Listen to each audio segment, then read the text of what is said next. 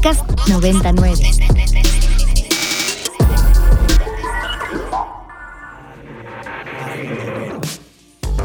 Agenda Ibero. Conversaciones con quienes crean y gestionan proyectos inspirados en el servicio a la sociedad desde el ámbito universitario.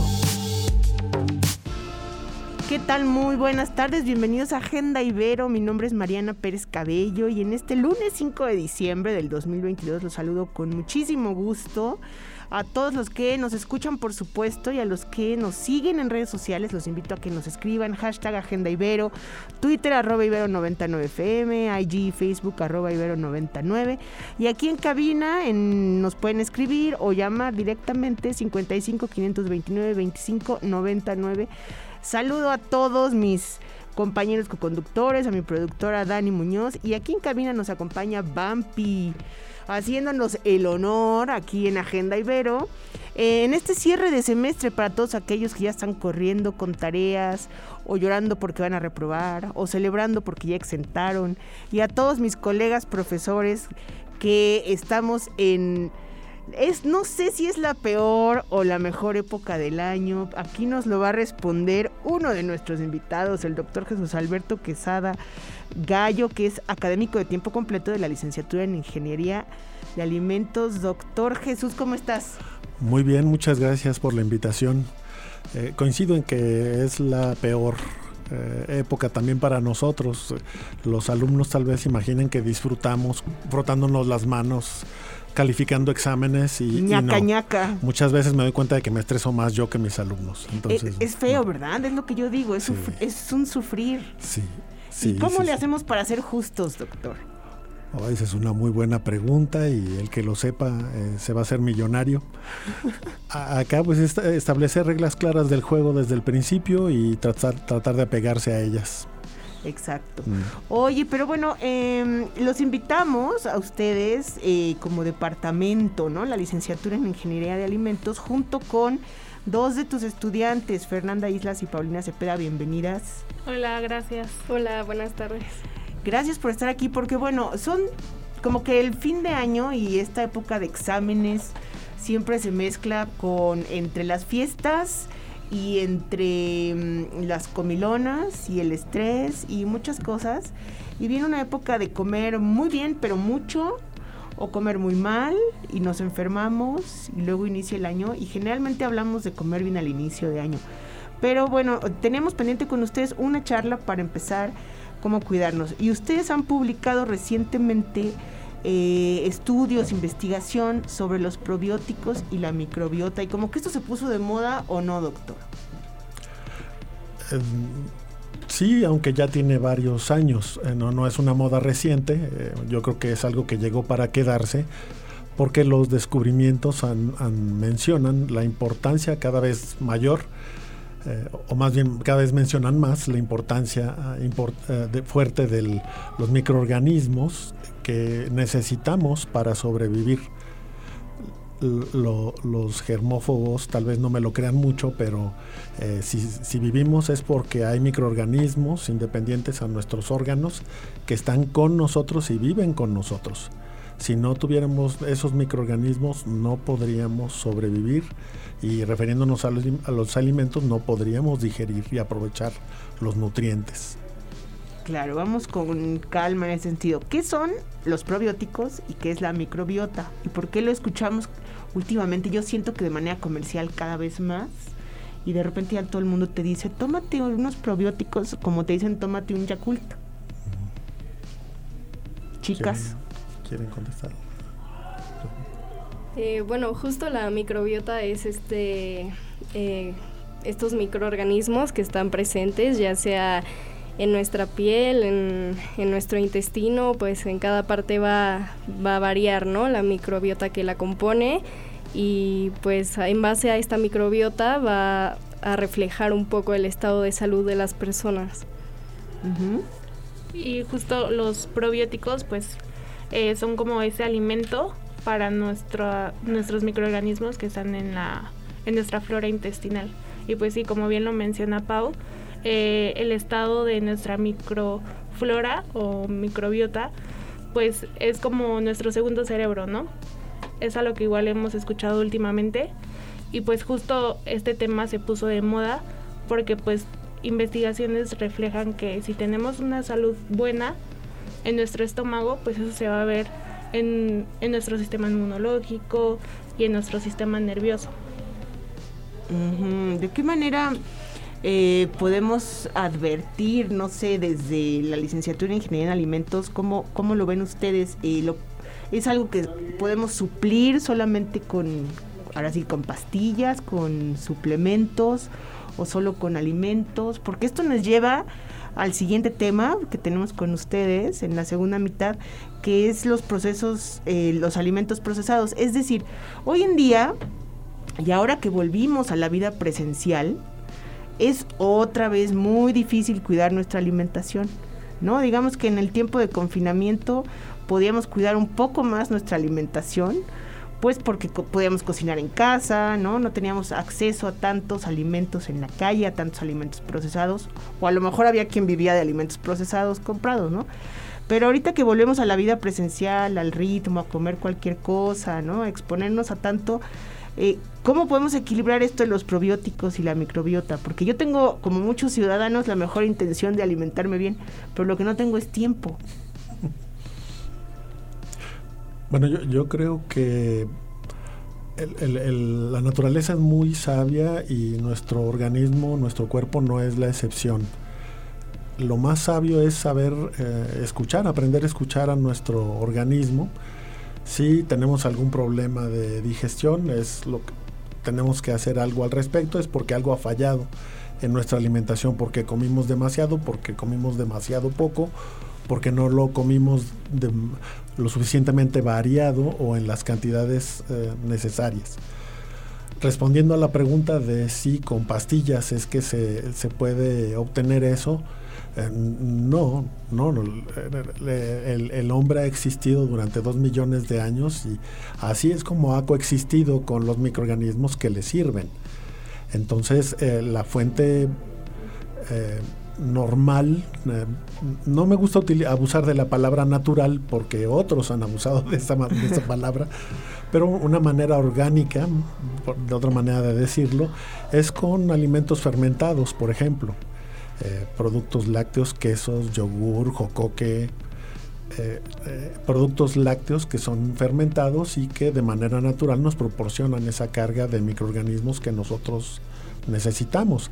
También hay productos cárnicos fermentados que son madurados, algunos embutidos que nos proporcionan esos microorganismos que nosotros necesitamos. Entonces, cuando hay una deficiencia es cuando sí hay que aprovechar de la tecnología, de la ingeniería de alimentos y uh, utilizar los, los complementos que vienen en, pastillas y es cuando nos lo receta o nos lo aconseja el nutriólogo pero de manera natural hay alimentos que nos los proporcionan. Muy bien. Bueno, em, bueno, a mí todo esto me da tanta curiosidad y, quisiera platicar con Fernanda y con Paulina a, partir de, esto que nos inquieta. ¿Ustedes por qué decidieron estudiar la licenciatura en Ingeniería de Alimentos? ¿Dónde, dónde está la raíz de su interés, de su vocación? Eh, bueno, en mi caso yo decidí estudiar Ingeniería de Alimentos porque eh, desde que era pequeña me apasionaba ir al súper y si quería comprar un yogur leía la etiqueta de 40 yogurts para ver cuál era el mejor, ¿no? dependiendo a mi criterio. Y en base a esto me di cuenta que me encanta la innovación, el desarrollo y pues me gustaría contribuir de manera global en la industria que pues se dedica a esparcir ¿no? este gran mercado de productos en el mundo. Vaya bien. Y bueno, en mi caso, o sea, creo que es algo que tenemos en común los ingenieros de alimentos o la gente que se dedica a la industria eh, alimenticia, porque siempre que hables como de que no, a mí me encanta ir al súper y pasar ahí horas y ver todas las nuevas tendencias que hay. Y justo, o sea, igual, o sea, a mí me encanta ir al súper y ver como los ingredientes que trae, no sé, tal yogur o una pasta o las tendencias que hay en el mercado, ¿no? Entonces a raíz de eso yo creo que me empezó a pasar eso como cuando iba en la secundaria y yo decía como de que qué padre que existan como tanta variedad de alimentos y yo digo como de qué manera lo hacen, o sea, cómo consiguen las bacterias, o sea, cómo es de que todo esto, los vegetales llegan al mercado y como toda esa traza de desde el campo a tu mesa a mí me llamaba muchísimo la atención. Entonces, pues decidí estudiar esto que lo vemos pues muchísimo más a fondo. ¿Y qué rama quieren seguir? Es decir, eh, ¿qué ramas ofrece la licenciatura? Es, es, pues yo estoy hablando por hablar, pero nos vamos a quedar en un laboratorio o vamos a ir a una empresa en particular. Eh, bueno, en mi caso me gustan mucho los análisis bromatológicos, que es esta parte de ver eh, cuántos carbohidratos, cuántas proteínas, cuánto de cada componente es que contiene un alimento.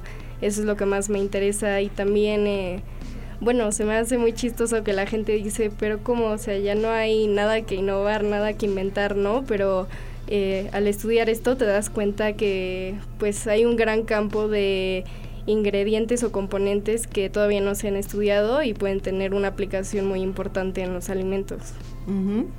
Sí, justo y bueno, a mí me interesa muchísimo la parte de desarrollo de nuevos productos, o sea, el, el desarrollar un producto, o sea, no significa que vas a inventar uno desde cero. O sí podrías también, pero igual de los productos que ya hay existentes, puedes mejorar su textura, su aporte proteico, sus nutrimentos y justo como esa parte de innovación es a mí lo que me, lo que me encanta.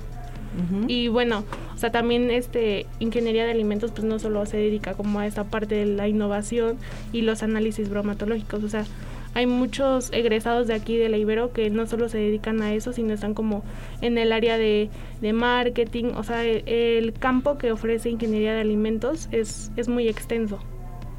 Muy bien. Bueno, pues eh, vamos a decirle a nuestro público y a toda la audiencia que saque su lista de súper, saque su lista de compra navideña, porque regresando de escuchar un poco de música, vamos a platicar sobre esto de los sellos y los eh, productos procesados y todo esto. Vamos a escuchar Parque de Cometas de Control Caída y volvemos.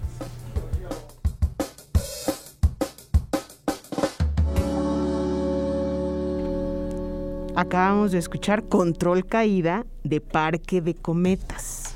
Ese es lo correcto, había dado el, dato al revés. Pero bueno, Control Caída de Parque de Cometas y estamos platicando con el doctor Jesús Alberto Quesada. ¿Es gallo o galo? Gallo. Gallo, ok. Académico de tiempo completo de la licenciatura en Ingeniería de Alimentos. Y las dos alumnas de la misma licenciatura, Fernanda Islas y Paulina Cepeda, Estamos platicando con ellos sobre, eh, bueno, un poco la licenciatura, pero dos temas básicos y que sentimos aquí en Agenda Ibero que se mencionan mucho, ¿no? En este, el, el, buen alimentarnos y fijarnos en qué compramos. Ya hablamos de los probióticos, la macrobiota, cuidarnos, pero también nos preocupa mucho esto de los, de los etiquetados en los alimentos procesados, los sellos. Eh, y, bueno, quería conocer su opinión, ¿no? En su, en su experiencia y en, los estudios e investigaciones que conocen, porque pasa que desde que yo, hagan de cuenta un meme del, del doctor Hugo Gatel, cuando presentó los sellos, ¿no? Estos sellos que ya tiene toda la comida, y desde entonces yo cada vez que voy a comprar cosas, así sean las más simples, tiene un sello, dos sellos, y yo digo, pero ¿de dónde? Entonces ahora qué como, qué compro. Yo creo que debemos de aprovechar esos sellos en, su intención. La intención, sin, pensar mal en nadie, la intención ha sido de, eh, de educarnos para aprender a comer mejor. Entonces, eh, el sello eh, hay que tomarlo, yo creo, como una, una ventana que nos hace que veamos el contenido, eh, el, contenido nutrimental de, ese alimento a lo que quiere dedicarse Pau. En, la misma etiqueta hay, eh, hay, le llamamos baterías, hay circulitos o semicirculitos que, que mencionan cuánto tiene de proteína, cuánto tiene de cada, de cada nutrimento. Entonces, que la, yo creo que la mejor manera de aprovechar esas etiquetas es yéndonos a el contenido eh, y poder hacer nosotros mismos nuestros balances. Eh, nos llaman la atención sobre lo que contienen. Eh, en México se, se, escribe ese exceso en tal exceso de tal.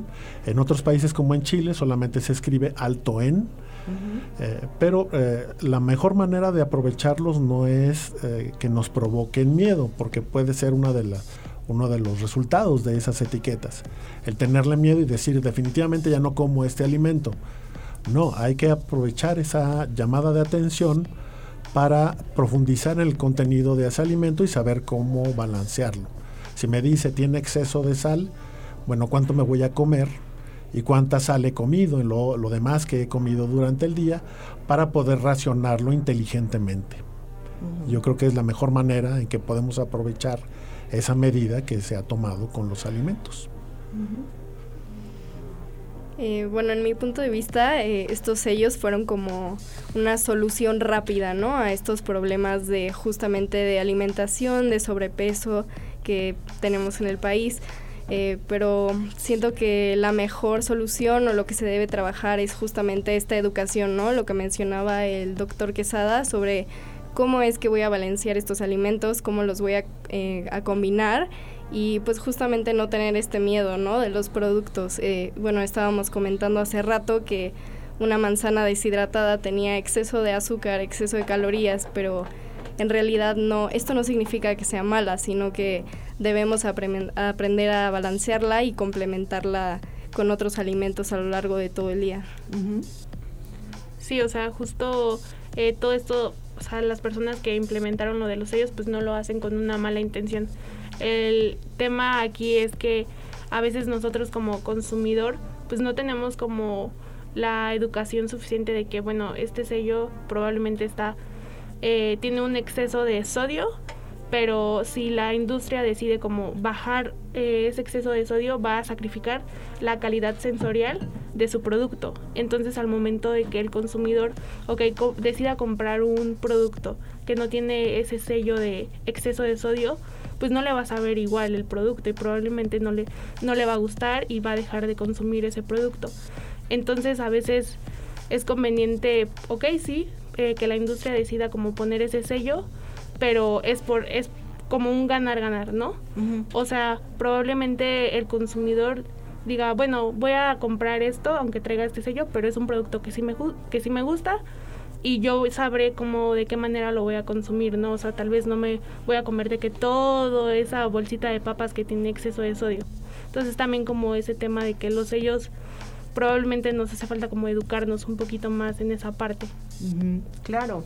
Eh, por ejemplo, eh, pasó cuando estaban los productos light, ¿no? Hace una, una década, yo creo, o dos décadas que empezaron los productos light mm. y entonces eran como lo mejor. Y después resulta que empezamos a comprar los productos light y luego nos dijeron, no, mejor comprar lo, lo normal, nada más que mide las cantidades, porque resulta que el producto que hace light, ¿no? O el ingrediente que hace light ese producto sí te hace daño. Entonces, ¿por qué vamos así con las tendencias? ¿Es conforme avanza la industria o son tendencias de consumo o cómo lo podemos ver? Yo creo que son ambas cosas, eh, es multifactorial. Yo recuerdo que desde finales de los 70 surgieron las bebidas carbonatadas light, incluso también se utilizaba la palabra diet eh, para, ese tipo de productos y ni siquiera nos preguntábamos, bueno, ¿es ligero en qué? simplemente me, eh, eh, va a, tranquilizar la conciencia y voy a poder beber esa, e, ese refresco sin, sin, ningún, sin ningún temor o sin tanto remordimiento. estábamos en plena época del New Age, entonces era, era una corriente social que en correlación con la industria, quiso em, cambiar de la frivolidad que representó los años 70 y la, época disco, y eh, la sociedad fue cambiando y fue exigiendo. Eh, se dice que los 80 fue una época de vacas gordas. Eh, ahí no hay problema si, si, son gordas las vacas, porque es una buena noticia. pero pues era la gente la gente era muy positiva, muy optimista y hasta ingenua. Eh, entonces la, búsqueda comenzó ahí eh, en productos que nos alimentaran mejor.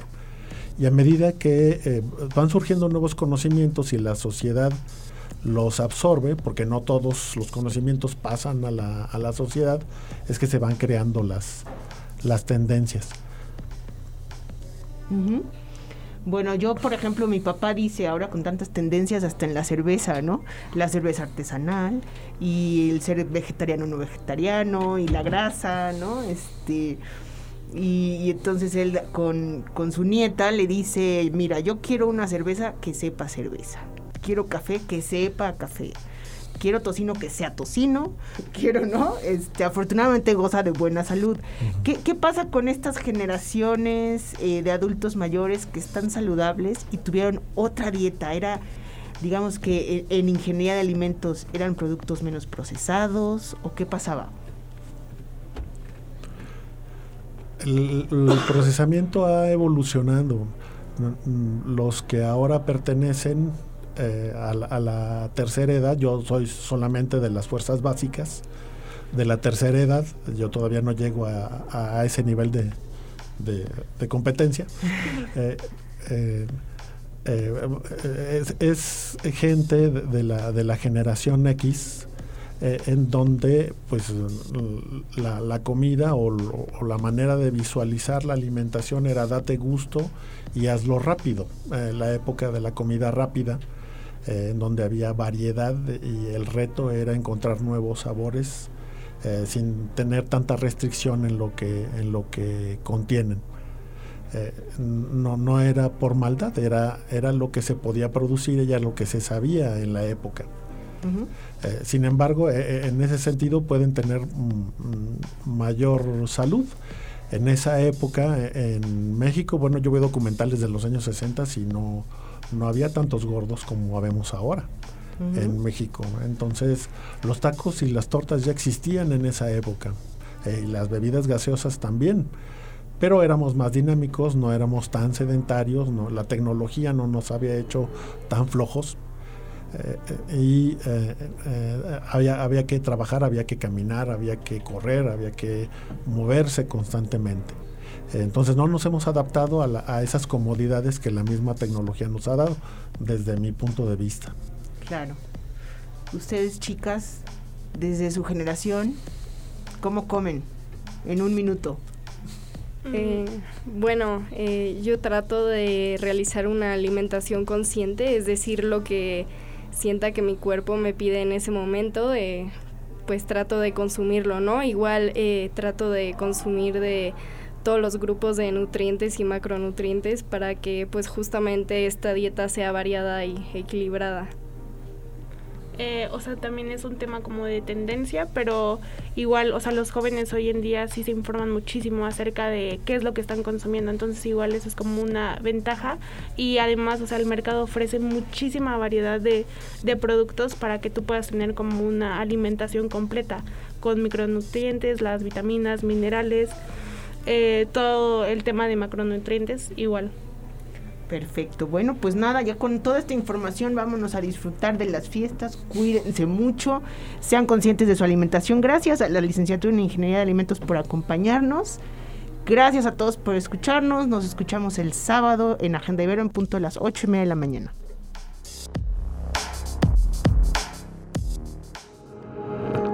Documentando la memoria histórica del quehacer universitario desde el placer de la palabra. Desde el placer de la palabra. Agenda Ibero. Conversaciones con quienes crean y gestionan proyectos inspirados en el servicio a la sociedad. Para más contenidos como este, descarga nuestra aplicación disponible para Android y iOS o visita ibero909.fm.